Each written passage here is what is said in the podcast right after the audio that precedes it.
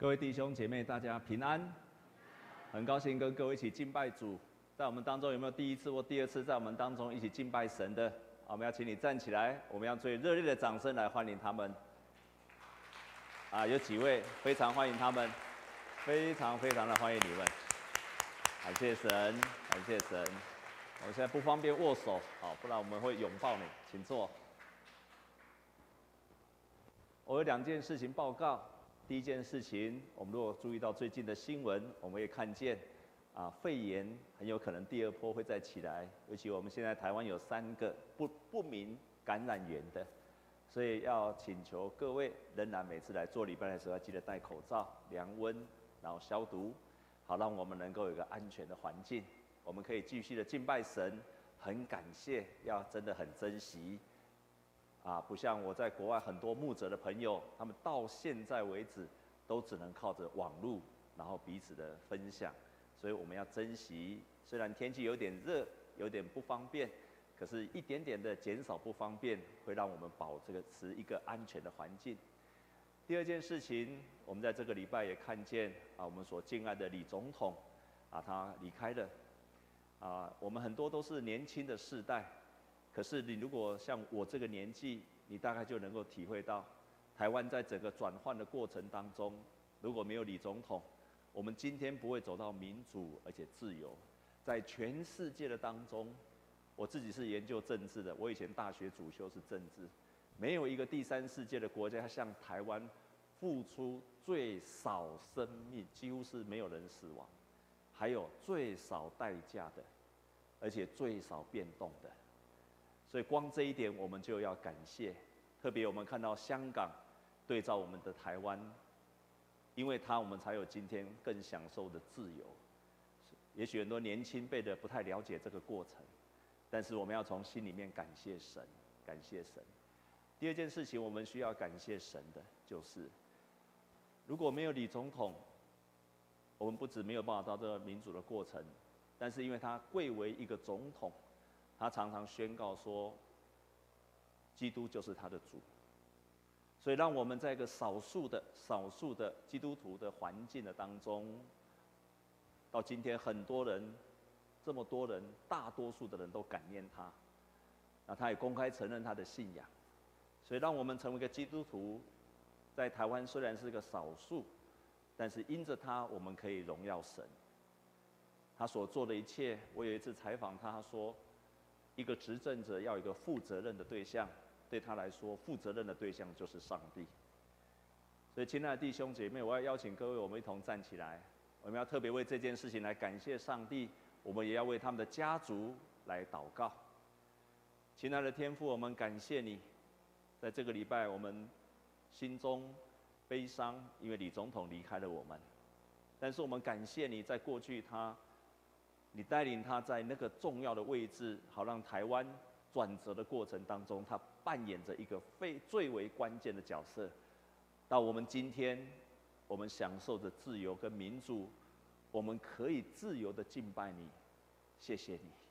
我们特别为他们的家族来祷告，在后续有很多的安葬的事宜，求你特别安慰他们的家族、他们的家人，特别帮助他们。更在这个时期紧紧抓住你。我们有位总统夫人曾文慧女士来祷告，求你也帮助她坚固她的心智。他们都是爱主的人，求主你保守这个家庭。我们这样祷告是靠着耶稣基督的圣名，阿门。弟兄姐妹，请坐。在过去上个礼拜，我用圣洁这个主题跟各位分享。然后我用罗马书的第一章，上帝在那个地方说，上帝在那个地方说有三个任凭他们，任凭他们去拜偶像，任凭他们顺从自己的情欲，还有顺从他们那不重用的欲望。上帝任凭他们，人如果顺着自己的这些欲望去的时候，到最后上帝就任凭你去，你把上帝推开了你的人生，上帝就任凭你去，就不会再管你的。但是我们成为基督徒，因为呼召我们的是圣洁的，他也希望我们成为圣洁，所以我们成为一个神的儿女，也可以成为一个圣洁的人。亲爱的弟兄姐妹，你也可以成为一个圣洁的人。成为一个全然圣洁的人。让我们跟左右的人跟他说：“你可以成为圣洁的儿女。”哎呀，你们跟他们讲的时候都不太有信心，哦，好像他不可能的样子。请你看着左边跟右边，然后跟他说：“你也可以成为圣洁的儿女。”这样好吗？好，再跟他说一次，来。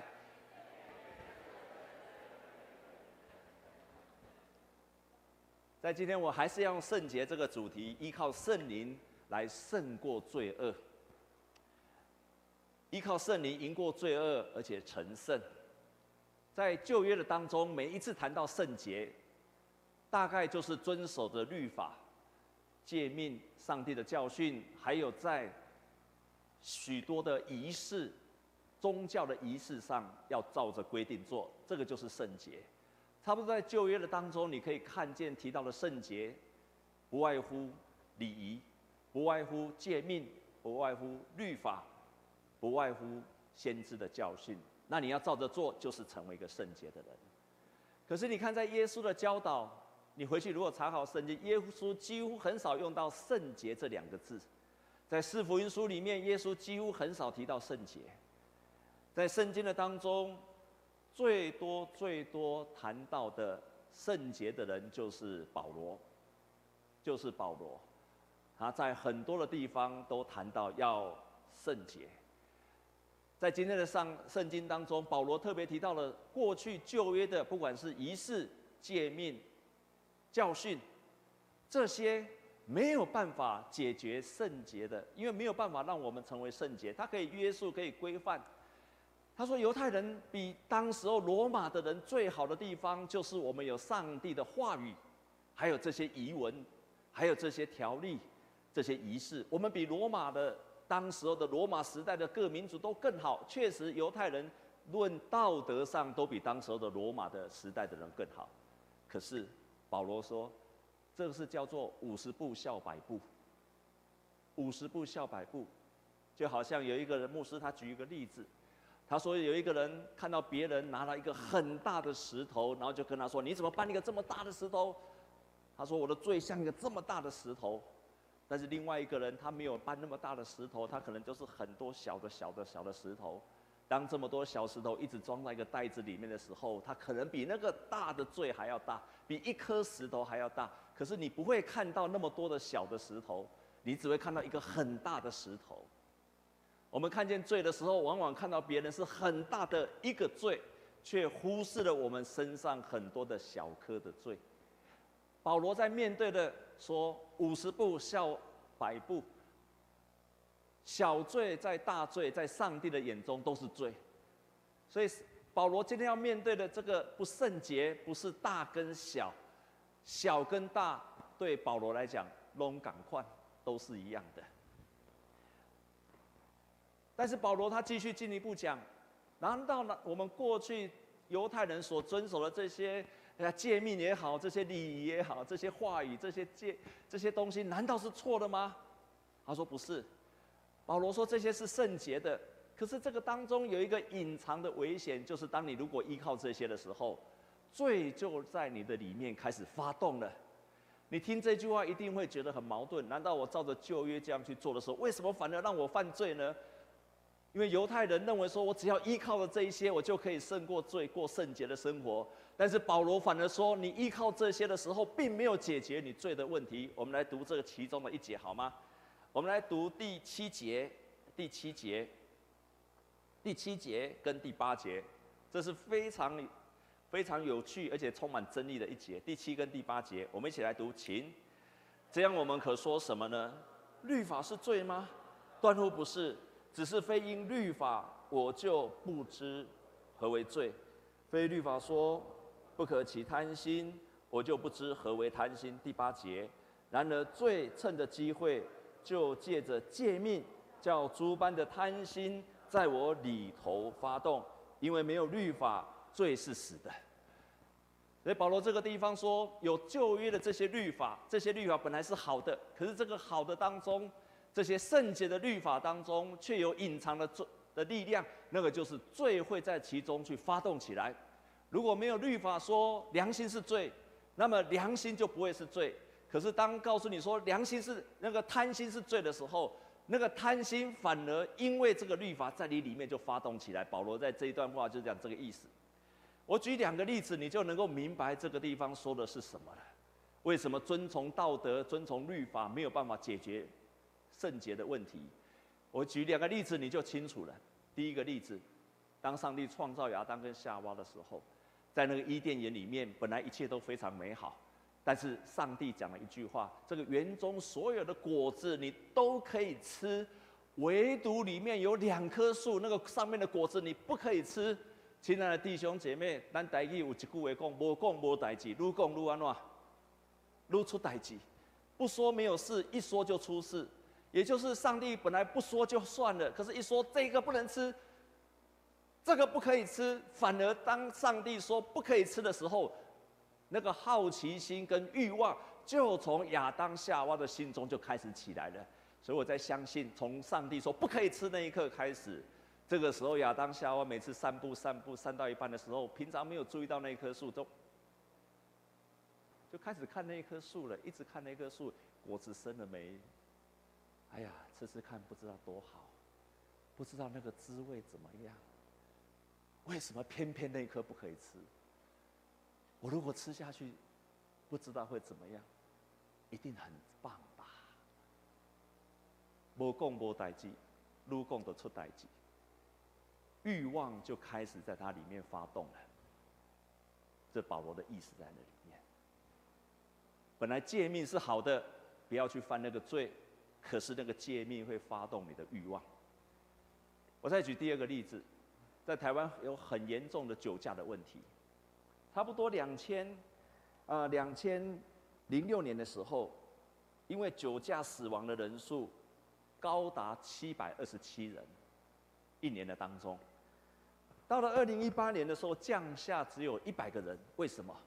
因为上面有一句话说，酒驾致人于死，最重可以处无期徒刑，所以整个降下来了，到现在大概只有一百多人。好了，这里面有几种人。第一种人当然就是怕了，怕了，所以他不敢去做。这个是律法吓阻了他。那第二种人，第二种人也许很多的舆论的压力，舆论的压力，电视报道、报纸的报道，然后很多的伤心的的那个家庭的画面出来，很多良心发现了，所以他就不去做了。那有一种人还是继续做。所以每一年还是有人一百多个人因为酒驾致人于死，亲爱的弟兄姐妹，一个人继续酒驾，法律制裁他，这个是法律的问题；一个人犯了这个错，媒体批评他，舆论的压力在他身上，这个是良心的问题，这个是道德的问题。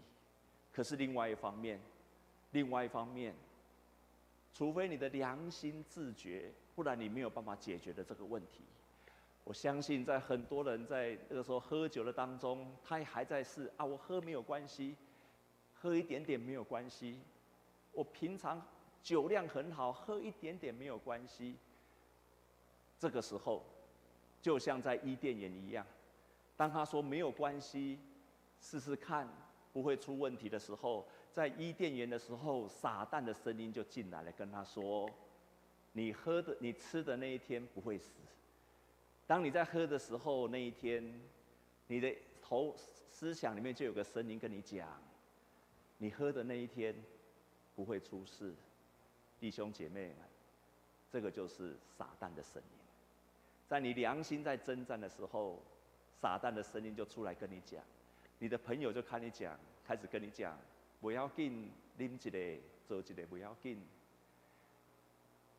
正在面对的不是一个，不只是良心的，还包括撒旦的声音在催促你做这件事情。保罗在面对的不是法律的问题，也不是道德的问题，他在面对的是良心，还有后面那个良心后面的撒旦的声音，属灵的征战。所以，律法可以限制人，道德可以约束人。可是这一些没有办法解决你里面良心的问题，还有那个属灵的声音、撒旦的声音在你里面的催促。我们家每次到了过年的时候，吃年夜饭的时候，我们都习惯会拿红酒出来，啊，平常我们不喝，但是那个时候全家就会喝了。好几次我喝完的时候，因为要送我爸爸回家去，我的心里就跟我讲，我就开始说啊，没有关系，才一次，我平常也没有在喝，现在喝应该不会出事吧。所以每次我都要去开车的时候，感谢神，我们家没有撒旦的声音，牧师娘的声音就出来了，不可以，我来开。同时，撒旦的声音、天使的声音就会出来了。这个是属灵的声音，你就不会去犯。可是我的心里，我真的是想去试试看。那个良心在挣扎的时候，另外一个声音会催促你，是圣灵的声音，还是撒旦的声音？我想这个道理对基督徒来讲，我们要面对的，在教会要教导的，不是一个道德的规范，教会更不是一个法律的制裁的地方。但是教会却可以借着圣灵告诉你圣灵的声音，还有你的良知应该如何做。所以教会跟保罗所要处理的问题是属灵的征战以及良心的问题。当保罗每一次提到圣洁的时候，我刚刚提到旧约里面的圣洁就是遵从这些这些仪式、律法跟条文。在新约的时候，耶稣几乎不讲圣洁，然后到保罗的时候最常讲圣洁。更有特色的就是，每一次保罗讲到圣洁的时候，一定谈到圣灵。保罗谈到圣洁的时候，一定谈到圣灵。他每一次谈到圣洁，都跟圣灵挂在一起谈。我举起这个其中一个例子。他说：“我们今天所读的经文，我们再来看好不好？今天所读的经文，我们一起来读第六节，刚好有这一节，我们一起来读好吗？第六节，第七章第六节，预备，请。但我们既然在捆我们的律法上死的，现今就脱离了律法，叫我们服侍主要按着心灵的新样，不按着仪文的旧样。这边其实有小字，在圣经的当中有几个小字，我们没有秀出来。心灵或作圣灵，心灵或作圣灵。所以你读这一段话说，我们服侍主要按着圣灵的新样。不按着仪文的旧样，这个仪文就是律法写下来的条文，你不再照着写下来的条文，而是照着圣灵的心样去服侍神。所以他谈到圣洁的时候，都会谈到圣灵。所以简单的一个结论就是，我我们要圣洁，只能够依靠圣灵。基督徒的特色，我们可以过着圣洁的生活，胜过你的欲望，胜过你的诱惑，胜过种种的罪恶的本性，依靠圣灵。这是保罗的结论。再看其中的另外的几处的经文：你们若顺从肉体死，活着必要死；若靠着圣灵致死身体的恶行，必要活着。罗马书第八章第二节，很清楚的告诉你说：你如果顺着你肉体的欲望，到时候一天你会死；可是你如果靠着圣灵去致死你的身体的欲望，你会活得起来。又是靠着圣灵。我们再看着另外一处《罗马书》十五章第十六节，他这边说：“使我成为外邦人，做基督耶稣的仆役，做神福音的祭司，叫所献上的外邦人，因着圣灵成为圣洁，可蒙悦纳。”外邦人信了耶稣之后，他要要靠着圣灵成为圣洁。格林多前书六章十一节这样说：你们中间有人从前是这样，但如今你们奉主耶稣基督的名，并借着我们神的灵，已经洗净了、成圣了，而且成义了。所以保罗每一次提到圣洁，就是跟圣灵一起讲，表示基督徒要成为一个圣洁，必须要依靠圣灵。因此，因此，既然是如此。每一次你面对到不管是各样的诱惑或不圣洁的事情，或者是欲望上来的时候，你的做法跟佛教徒不一样。佛教徒就是自修，然后要胜过这个肉体的欲望，贪嗔痴，他要胜过。可是基督徒不是再回去打坐，不是要努力说我不行做，没法多啊，没法多。你要做的是，反而到那个时候，反而去承认说我不行。我没有办法，我无能为力。圣灵啊，请你帮助我。这样有明白吗？所以，反正每一次的时候，不是说我要怎样，我要怎样，没法多，你反而要说圣灵啊，请你帮助我。我告诉你一个实际的例子，我以前在台南的时候，有一个姐妹，她的哥哥，他有了毒瘾，他有了毒瘾，这个姐妹叫我去帮助他，我印象太深刻。有一天晚上的时候，我们在公园，我就告诉他说：“你需要依靠上帝来帮助你。”救离你脱离那个，我愿意帮助你，但是你我我也没有能力，我要你要需要依靠神。你知道他那天晚上他跟我说什么啦？我一定可以的，我一定可以脱离的，我一定可以的。我心里凉了一大半，因为我看了太多了。只要他说我可以的，我常常说一个事情：如果可以，你早就胜过了。在座弟兄姐妹，如果可以圣洁，你早就圣洁了。如果你靠着自己可以圣洁，可以脱离那些罪恶，其实你早就做到了。为什么你到今天还做不到？因为要依靠圣灵。很可惜，那个年轻人过了一年之后，我们虽然极力的要帮助他，过了一年之后，他就自杀了。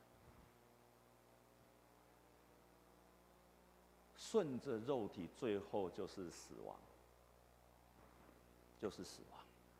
但是你顺着圣灵就会活了起来。圣灵如何帮助我们？每一次，当我们现在罪恶的当中，我真的觉得圣灵是一个极大的能力跟恩典，很大的能力跟恩典。当我们在罪恶的当中，圣灵会提醒我们，会启动一个圣洁在我们的心中。在教会历史上有一个很有名的叫做奥古斯丁，奥古斯丁他曾经是一个他的妈妈。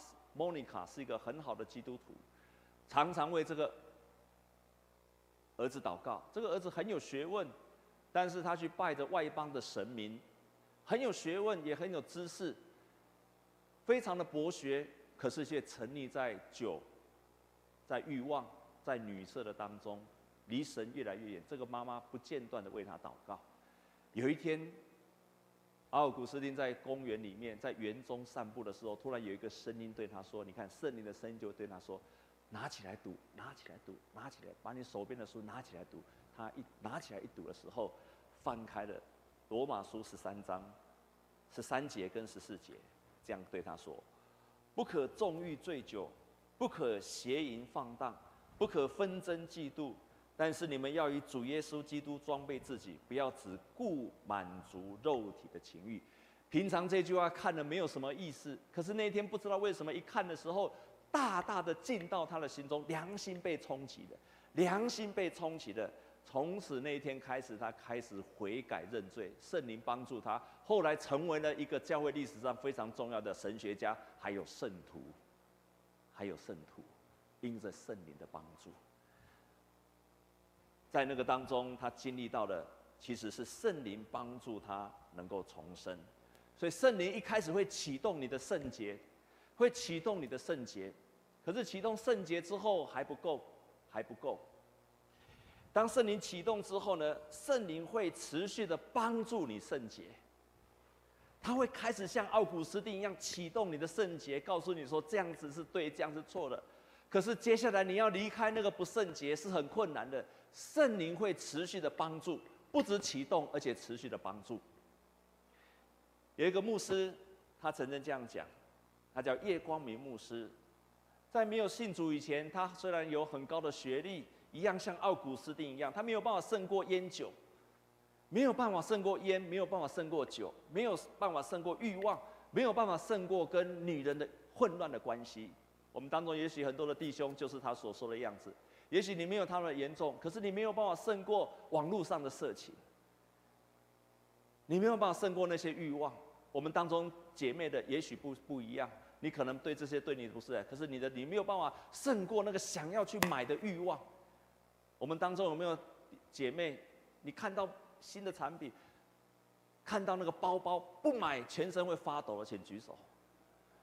全身发抖。哦，这么漂亮的衣服不买是，全身发抖，跟弟兄姐妹看到那个情欲的图片不买会发抖一样。你只是大家发抖的对象不一样。那我们当中也许有些人没有这个欲望，可是你看到美食不去就会全身发抖。这个年轻的罪人，现在看到美食不去，好像人生会错过了一样，人生白活了一样。我们每一个人所面对的诱惑不一样。这个叶光明牧师，但是当圣灵在他身上的时候，他发现有一个很有趣，他这样形容：从此以后，圣灵的圣洁在他的心中。每一次那个欲望来的时候，那个圣洁的灵在他的里面，让他在神的面前渴望，有一股力量让他渴望圣洁，渴望圣洁就开始去胜过原来的欲望了。我再说一遍，叶牧师说，那个叶牧师不是我，那个叶牧师，那个叶牧师说，圣灵在他的里面就渴慕圣洁。所以欲望再来，引诱再来的时候，那个圣洁就会胜过那个欲望跟诱惑，也就是圣灵在你里面的圣灵说：你要圣洁，你要圣洁，你渴慕是过着一个圣洁的生活。突然那个欲望大过你本人的欲望，哈利路亚！他说就这样子，他开始胜过了一切的。所以上帝圣灵不止启动了圣洁，也帮助我们圣洁。但是弟兄姐妹。我要你注意一件事情，这个圣洁不会是一直很顺的，它常常是拉扯来来去去。所以有个牧师他形容非常好，他说圣洁就像你要骑脚踏车要环岛一样。我们当中有骑脚踏车环岛过的，请举手。哦，就一位哦，其他都没有。就像要骑脚踏车环岛的时候，有没有可能从头到尾都不摔？车子都不摔，轮胎都不破，从头到尾你都不摔跤，不会有意外吗？我跟你讲，不可能的代志。圣洁就像在环岛一样，可是你从台北出发，你骑到中立，你骑到新竹，你骑到苗栗，不管你是骑到新竹、台苗栗、台中等等，你骑到那个地方爆胎了或者摔跤了，你要怎么办？你不需要再回到台北来修车。你也不需要再回到台北，然后再重新出发。你在新竹跌倒了、摔跤了、破胎，你要做什么？起来怎么样？啊，到底是怎样？你骑脚踏车摔跤了，然后你要你到了新竹已经摔跤了，你要怎么办？起来，然后呢？继续骑就对了。你不用再回到台北。我觉得这个牧师形容得很贴切。为什么？因为我心有戚戚焉。以前我在在要追求圣洁的时候，一摔跤我就说啊，那我要重来，我怎么这么不好？为什么我是一个不好的基督徒？我开始定罪了，不要定自己的罪，然后我是不是要重新开始悔改认罪要重来了？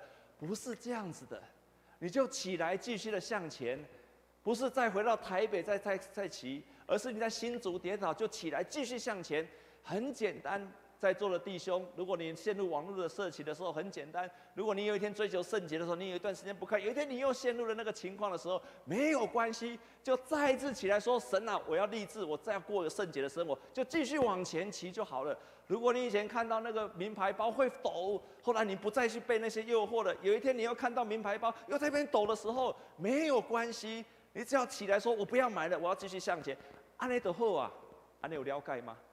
所以，让我们就持续在圣洁。所以，神会帮圣灵会帮助我们圣洁。圣洁不是完美，圣洁也不是绝不犯罪。圣洁是在哪里跌倒，就在哪里站起来，依靠圣灵，继续的往前走。当我们这样不断的反复做、反复做的时候，有一天圣洁会成为我们生命的一部分。所以，到时候那个圣洁。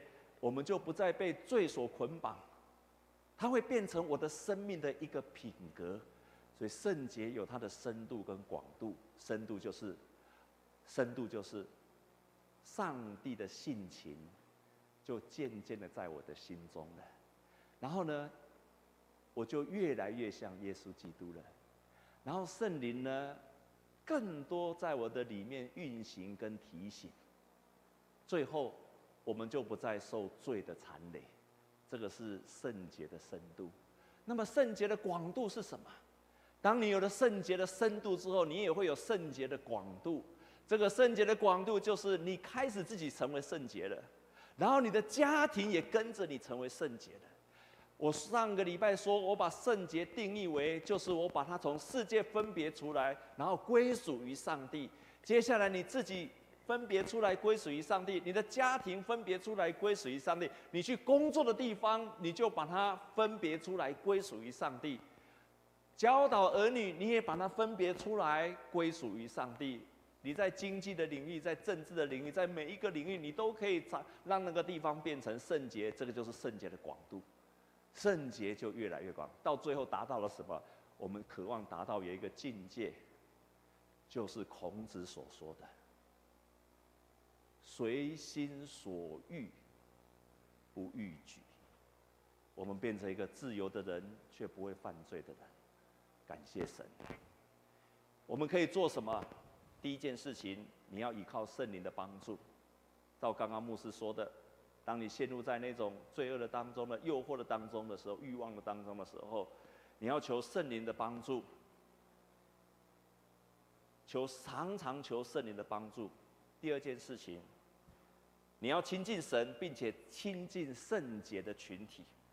所以在提摩太后书二章二十二节说，你要逃避少年人的私欲，同那倾心祷告主的人追求公义、信德、仁爱和和平。在小组的当中有非常棒，也就是当你把你自己心中所有的欲望、罪恶说出来的时候，借着小组的分享，罪是见光死的。当你分享出来的时候，弟兄姐妹接纳你、爱你、持续的关心你、爱你的时候，你就发现你慢慢胜过罪了。最近我们教会好几个弟兄，以前都有抽烟的瘾，你知道抽烟的瘾是很难胜过的。可是好几个弟兄在小组就戒了烟了。本来今天有个弟兄，我要请他来见证，因为有些事情，下次我要请他来做见证。小组如何帮助他戒烟呢？你的生命当中如果有些什么瘾，什么样子的瑕疵，这一定要加入圣洁的群体，小组也好，团契也好。第三，觉志从心思意念改变开始，要做个立志，我愿意开始改变。最后。我们慢慢的从圣徒的生活中，在不圣洁的状态分别出来。我们在我们所有的生活的环境当中，一直分别，一直分别出来。工作、时间、家庭，每一个场域，我们都把它分别出来，我们就成为圣洁的人。我们同心来祷告。亲爱的主耶稣，谢谢你赐下美好的圣灵，成为我们生命的帮助。也谢谢你借着圣灵，让我们能够成圣。主啊，你要我们成为圣洁，所以你赐下圣灵帮助我们。既然你圣经有这样的宣告，我们深信我们就可以做得到，我们就可以做得到。求你帮助我们弟兄姐妹，让我们落入在不圣洁的当中，不管是各样的情欲欲望，主啊，让他今天做一个决志，去面对他，好让他可以胜过。亲爱的主，求你就帮助帮助我们。赐下圣灵，启动我们的圣洁，帮助我们的圣洁，直到我们因着圣洁成为自由的人。我们这样祷告是靠着耶稣基督的圣名，阿门。